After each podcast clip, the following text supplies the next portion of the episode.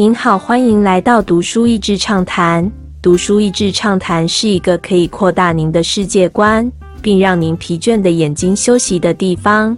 短短三到五分钟的时间，无论是在家中，或是在去某个地方的途中，还是在咖啡厅放松身心，都适合建造自己的职涯。iPod、iPhone、Nest 之父 Tony Fadell 出书分享他的建造哲学：建立自己的职涯，创造一个产品，开创一间公司，然后不断的建造他人的生命。他特别强调，这不是一本自传。我还没死耶。没错，这大概就是本书的风格。飞调热情，并且讲话又大声又直接的人格特质。从字里行间就可以读得出来，甚至最后有一章的标题是“去 TMD 按摩”。要做出好产品的人或是公司，真的不能够有种自以为是的心态啊！在 iPhone 问世前就在设计 iPhone，飞掉一炮而红的产品就是 iPod，而之后 iPhone 的设计更是让它成为苹果里面的红人。但从书中可以看到，他早在进入 Apple 之前，分别在三个不同的公司就已经在设计 iPhone 了。第一个概念图是在一九八九年出现的，那是在网络还没有普及的时代，甚至笔记型电脑都还算稀有的时候。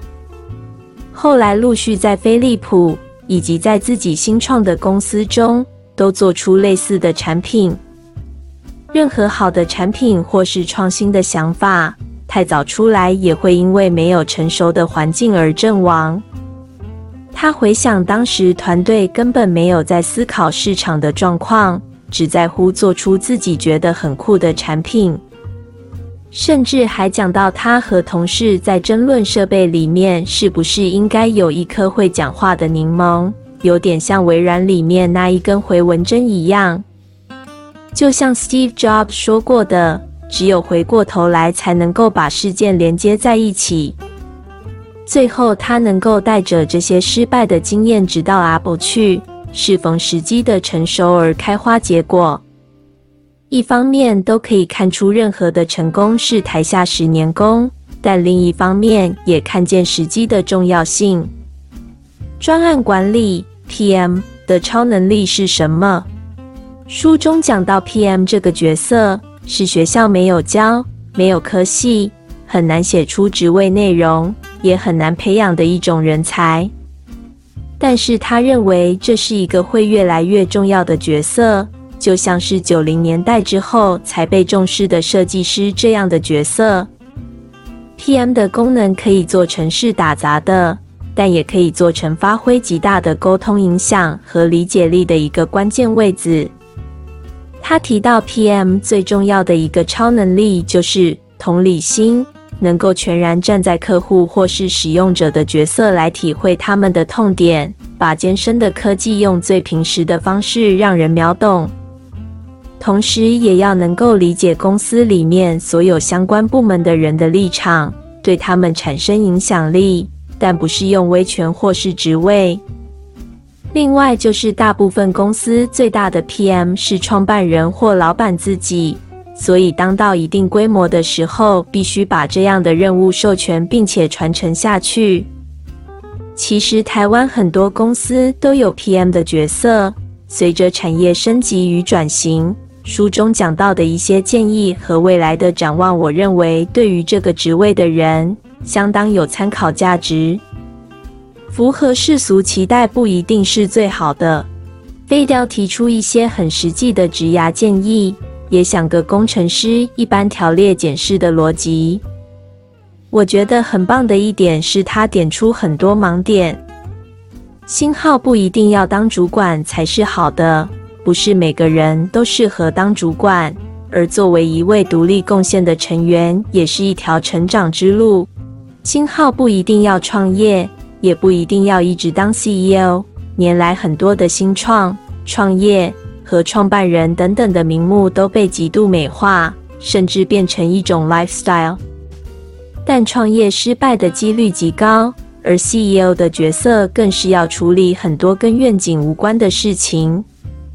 书中讲到，如果你真的对于解决某个问题，或是创造某种产品有极高的热忱，那就放手去吧。而且他也提了很多的建议。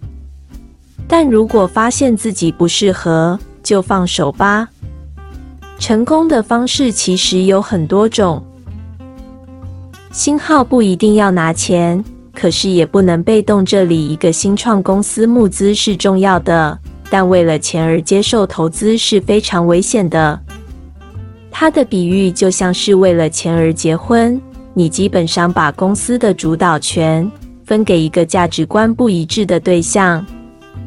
他特别提到这一点，是因为创业者要拒绝投资时，需要冷静的判断和勇气。他有提到，投资的热度是一波一波的循环，有时热钱好像从天上掉下来，而有时却是要勒紧裤带过寒冬。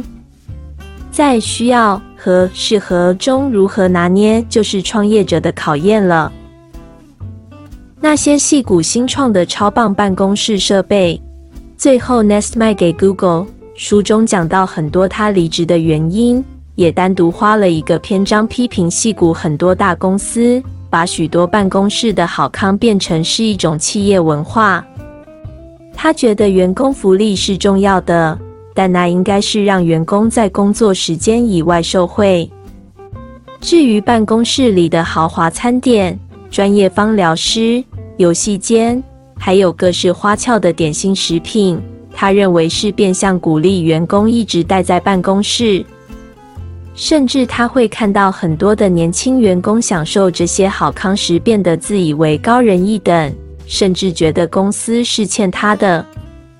飞调说阿布因为历经几次濒临破产的经验，所以还比较有忧患意识。